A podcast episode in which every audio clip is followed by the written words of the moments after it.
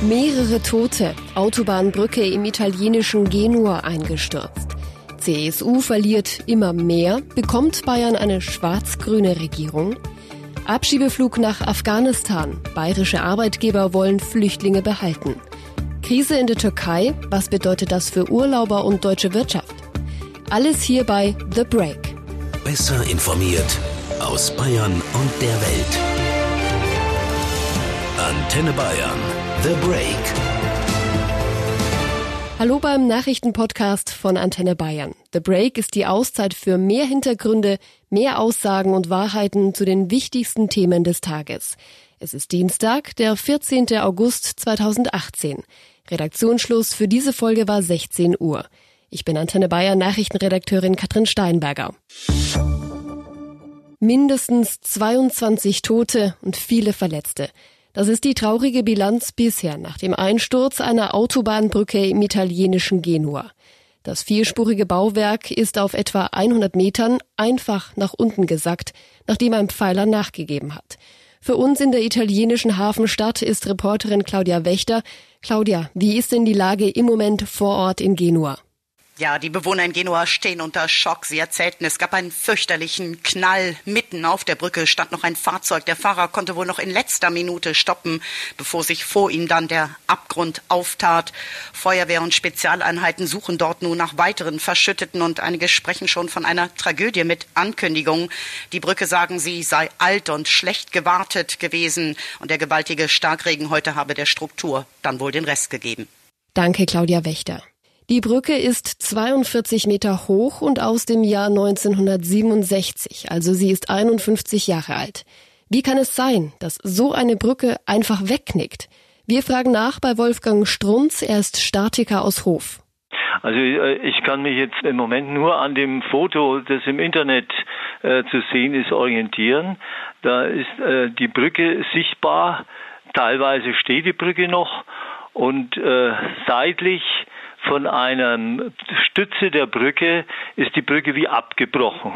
Und die äh, Teile, die jetzt unten liegen, die sieht man auf dem Bild nicht. Ich gehe mal davon aus, dass so eine Brücke äh, im Spannbetonverfahren hergestellt wurde.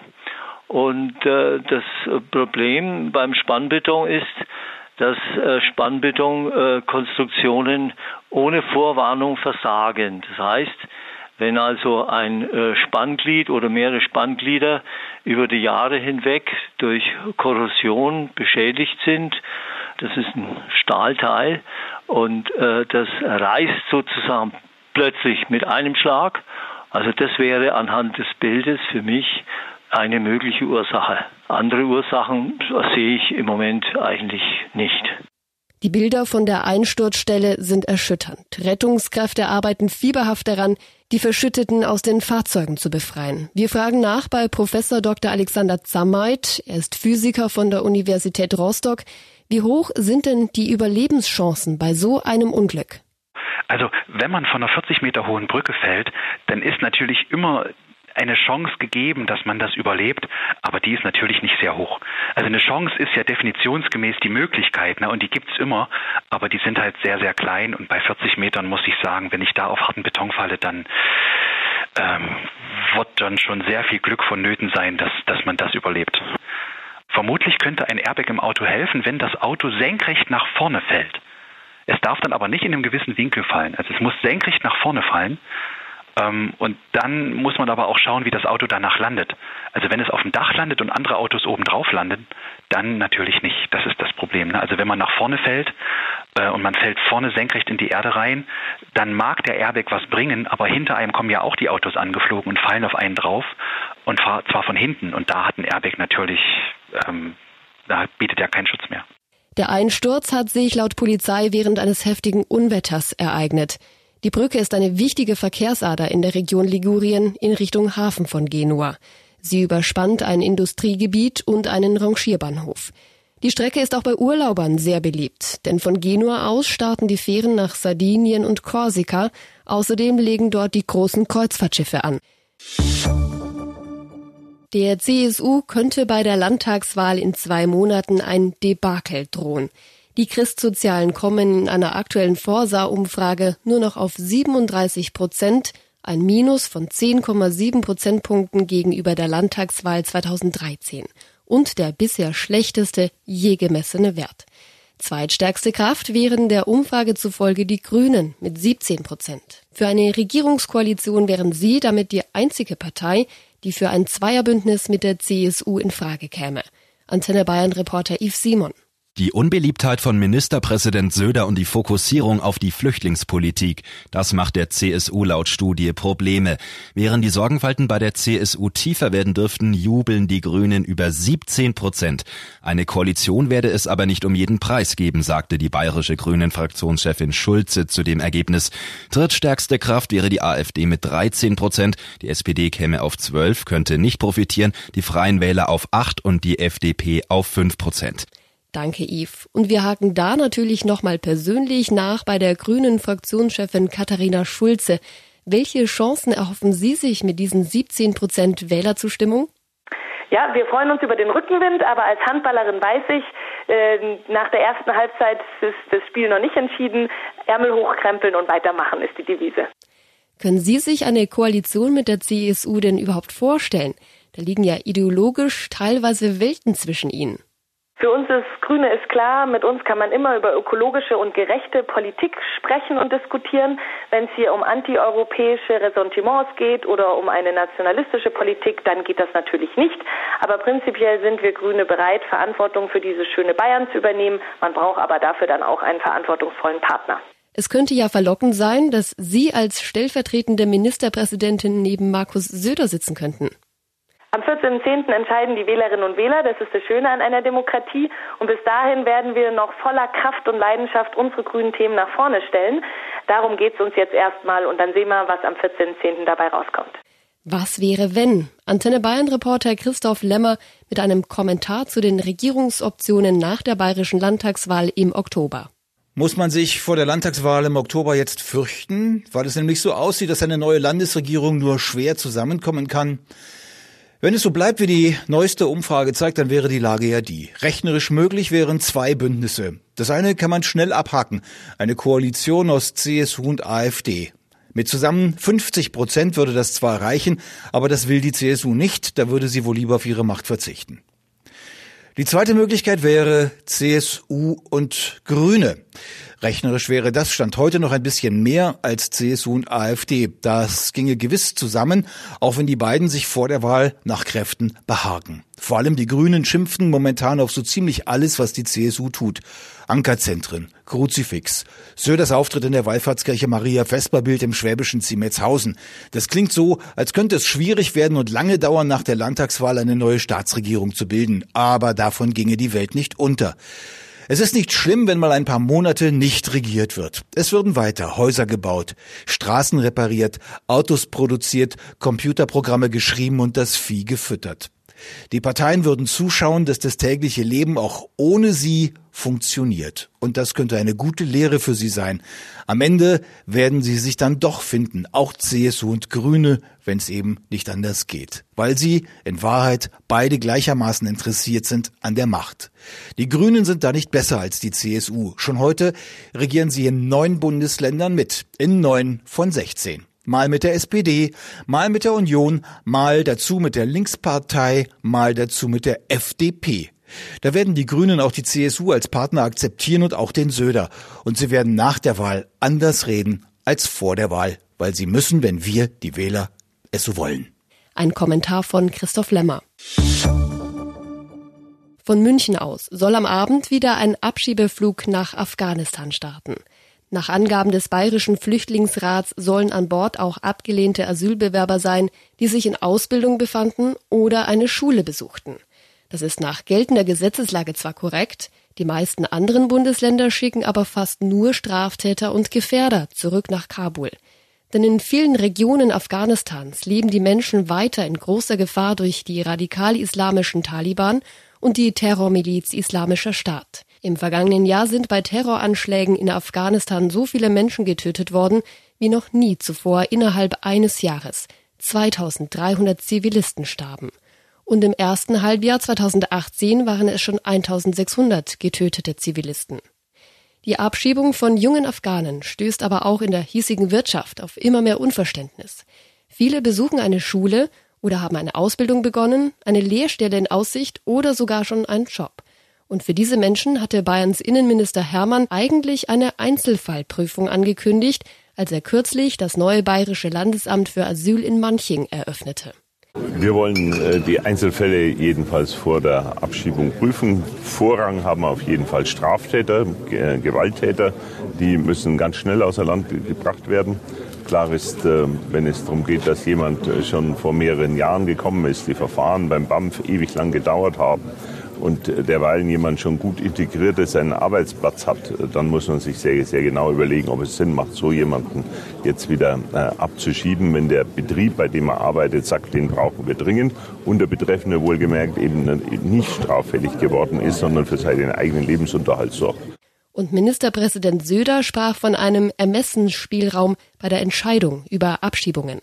Wichtig ist, dass wir die richtige Balance finden. Die Balance heißt, äh, wir wollen Ermessensspielräume ausnutzen. Wenn jemand schon Integrationsfortschritte gemacht hat, dann wollen wir Ermessensspielräume ausnutzen, die da sind. Umgekehrt aber, wenn jemand äh, gegen Recht verstößt, wenn jemand gewalttätig ist, muss unser Land auch prioritär rasch wieder verlassen. Tatsächlich heißt es aus der Wirtschaft immer wieder, den brauchen wir dringend. Dieter Vierlbeck, Geschäftsführer des Bayerischen Handwerkstags im Antenne Bayern Interview. Für das bayerische Handwerk äh, sind Flüchtlinge aus den Hauptfluchtländern außerhalb Europas zunehmend eine wichtige Größe, insbesondere im Bereich der Ausbildung. Vor diesem Hintergrund haben wir auch die 3 plus 2 Regelung, also drei Jahre Ausbildung und anschließend zwei Jahre berufliche Tätigkeit massiv gefordert und fordern mittlerweile auch ein Zuwanderungs-, ein Einwanderungsgesetz, um dem Fachkräftemangel begegnen zu können. Wenn wir jetzt nun konkret auf äh, das Thema Ausbildung schauen, wir haben eine erhebliche Anzahl von Auszubildenden im bayerischen Handwerk. 2700 Auszubildende aus den Hauptfluchtländern sind es derzeit. Bundesweit im Handwerk sind es über 11.000. Das bedeutet, das ist eine große Gruppe und da äh, hoffen wir natürlich, dass nicht aus der Ausbildung heraus abgeschoben wird. Wer mal eine Ausbildungsberechtigung hat, dass er dann auch seine Ausbildung ausüben kann. Welche Forderungen erheben die Betriebe?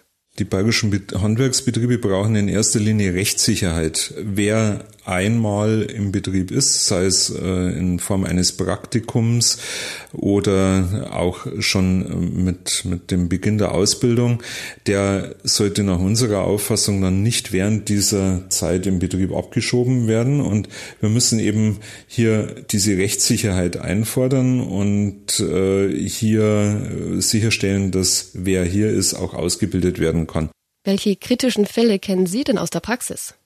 Ja, wir haben eine Reihe von Fällen, in denen äh, die äh, meist jungen Menschen, zum Beispiel aus Afghanistan, äh, eine äh, Berufsintegrationsklasse durchlaufen, im Rahmen dieser Berufsintegrationsklasse auch ein Praktikum in einem Handwerksbetrieb machen.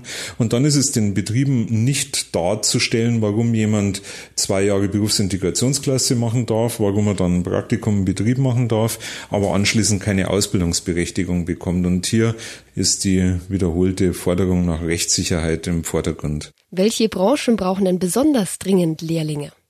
Pauschal gesprochen fehlen in jedem Handwerk derzeit Auszubildende. Es gibt für, für jedes Gewerk in jeder Region in Bayern mehr als ausreichend Ausbildungsplätze. Äh, wir haben eine mehrjährig andauernde Hochkonjunktur, die insbesondere im Bau, Baunebengewerbe dazu führt, dass wir einen Fachkräftemangel haben. Der Fachkräftemangel spiegelt sich auch dadurch wieder, dass wir eben mehr Ausbildungsplätze bereitstellen können. Und äh, insofern äh, kann man eigentlich pauschal sagen, äh, quer durch Bayern, quer durch alle Handwerksgewerke hinweg gibt es Ausbildungsstellen mehr als genug. Das sind Zehntausende in der Summe, die wir hier aufnehmen könnten. Aber die Idee ist natürlich nicht hier alle Ausbildungsstellen durch Geflüchtete zu besetzen, sondern wir wollen natürlich auch die Potenziale, die wir schon im Land haben, in erster Linie hier noch mehr ausschöpfen.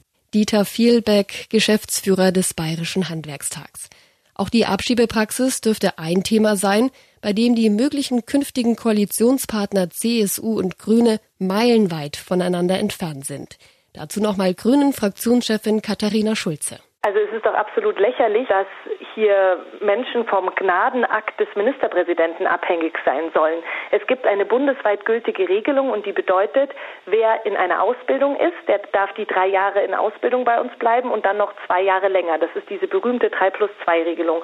Und ich fordere jetzt endlich die CSU-Regierung auf, diese 3 plus 2 Regelung auch konsequent umzusetzen. Und ich fordere darüber hinaus die SPD auf, weil das Außenministerium ist ja von der SPD geführt auf Bundesebene, dass es endlich eine Neubewertung der Sicherheitslage von Afghanistan gibt, weil dieses Land ist nicht sicher und es ist inhuman, Menschen abzuschieben. Die Türkei, eines der beliebtesten Reiseländer auch bei deutschen Urlaubern, steckt in einer tiefen Krise. Was bedeutet das nun für Touristen in der Türkei und für unsere Wirtschaft? Für Kanzlerin Merkel ist klar, eine stabile Türkei ist auch gut für uns. Wir profitieren davon, wenn es ein stabiles Umfeld gibt, ein stabiles wirtschaftliches Umfeld, auch ähm, um die Europäische Union herum. In Deutschland möchte jedenfalls eine wirtschaftlich prosperierende Türkei. Das ist auch in unserem Interesse. Die türkische Währung, die Lira, verfällt. Vor einem Jahr gab es für einen Euro noch vier Lira, heute sind es fast acht. Der aktuelle Konflikt mit den USA hat den Druck auf die türkische Währung noch verstärkt. US-Präsident Trump hat die Zölle auf türkischen Stahl verdoppelt auf 50 Prozent. Er und der türkische Präsident Erdogan streiten über zwei Geistliche. Trump verlangt die Freilassung des US-Pastors Andrew Bronson, der in der Türkei wegen Terrorvorwürfen unter Hausarrest steht. Erdogan fordert von den USA die Auslieferung des Predigers Gülen, den er für den Putschversuch im Sommer 2016 verantwortlich macht. Antenne Bayern-Reporterin Christine Röhrs für uns in der Türkei. Die Lira im freien Fall. Bedeutet das, für Türkei-Urlauber wird vor Ort alles billiger oder schlagen die Händler die Währungsverluste an anderer Stelle wieder drauf? Das ist ganz unterschiedlich. Für die Türken werden viele Preise höher, zum Beispiel das Benzin oder die Lebensmittel. Und das wäre für die Urlauber natürlich genauso. Aber grundsätzlich ist der Euro gegenüber der Lira gerade so stark, dass es Urlauber schon gut haben in der Türkei. Wie ist angesichts der sich verschärfenden Wirtschaftslage denn die Stimmung in der Türkei? Bekomme ich die Handelskrise als Urlauber mit? Hat sich an der Stimmung der Türken etwas verändert? Ich denke, wer sich mit den Türken unterhält, der bekommt das schon mit. Die Menschen machen sich Sorgen über die Lebensmittelpreise, über das, was sie sich von ihren Gehältern noch leisten können oder ob sie ihre Kredite abbezahlen können. Vor allem, wenn die auf Euro oder Dollar laufen, da explodieren die Kosten ja gerade richtig. Ein Blick noch darauf, wie es politisch weitergehen wird. Wie weit wird Präsident Erdogan noch gehen? Zumal die Wirtschaft seines Landes ja immer mehr unter Druck gerät. Das weiß nur Herr Erdogan. Sein Außenminister hat am Montag schon versöhnliche Töne angeschlagen. Der Finanzminister hat ein Rettungspaket für die Wirtschaft vorgestellt, das die Märkte und Investoren beruhigen sollte. Aber mit seinen provokanten Reden hat Erdogan diese Initiativen immer wieder zunichte gemacht. Einige sagen, dass er das absichtlich tut. Er will einfach noch mehr Verhandlungsspielraum mit den USA herausholen. Andere machen sich Sorgen, dass er den Ernst der Lage nicht sieht. Wir werden sehen. Danke, Christine. Ja, der Streit mit US-Präsident Trump hat die Krise verschärft, aber sie hat sich schon seit langem angebahnt, weil derselbe Mann, der dem Land vor Jahren Wohlstand gebracht hat, mittlerweile die wirtschaftliche Entwicklung mehr und mehr ausbremst, weil er zu viel Macht an sich gerissen hat. Die Rede ist von Präsident Erdogan. Durch seinen konservativen Kurs haben die Beziehungen zu Europa und den USA gelitten. Zudem verlieren Investoren mehr und mehr das Vertrauen, weil Erdogan auch die türkische Zentralbank immer mehr vereinnahmt.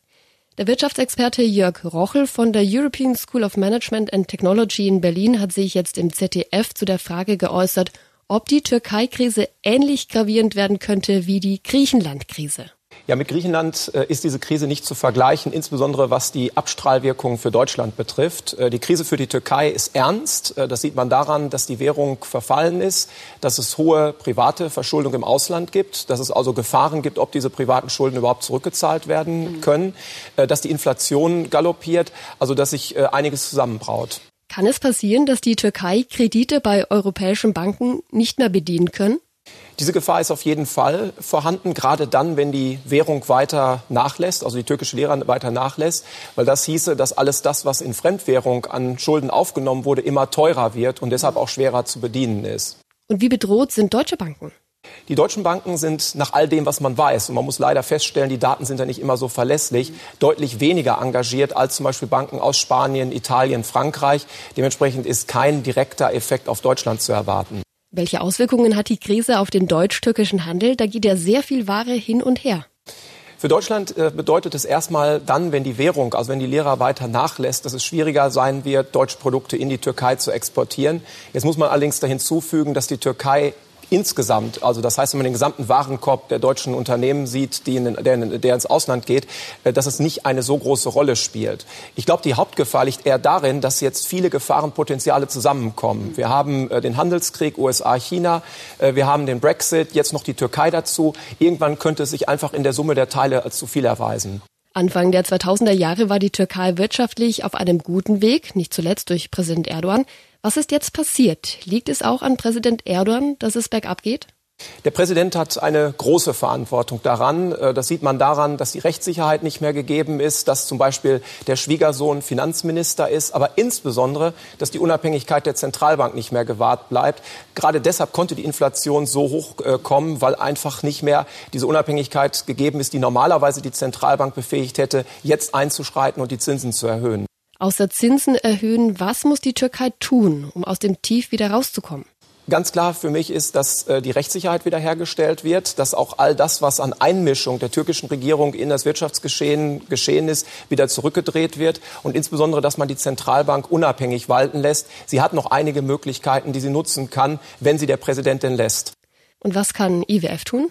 Der Internationale Währungsfonds könnte eingreifen. Ähm, das ist fast ein Standardfall für den Internationalen Währungsfonds. Allerdings äh, bezweifle ich stark, dass der türkische Präsident diesen Internationalen Währungsfonds, den er wieder als Kraft von außen bezeichnen würde, überhaupt ins Land lassen würde. Deshalb muss man mal abwarten, ob sich die Krise vielleicht noch so weit verschärft, dass dann tatsächlich die Not so groß wird, dass der IWF kommt. Professor Jörg Rochel war das von der European School of Management and Technology in Berlin im ZDF. Das war The Break, der Nachrichtenpodcast von Antenne Bayern am Dienstag, den 14. August 2018.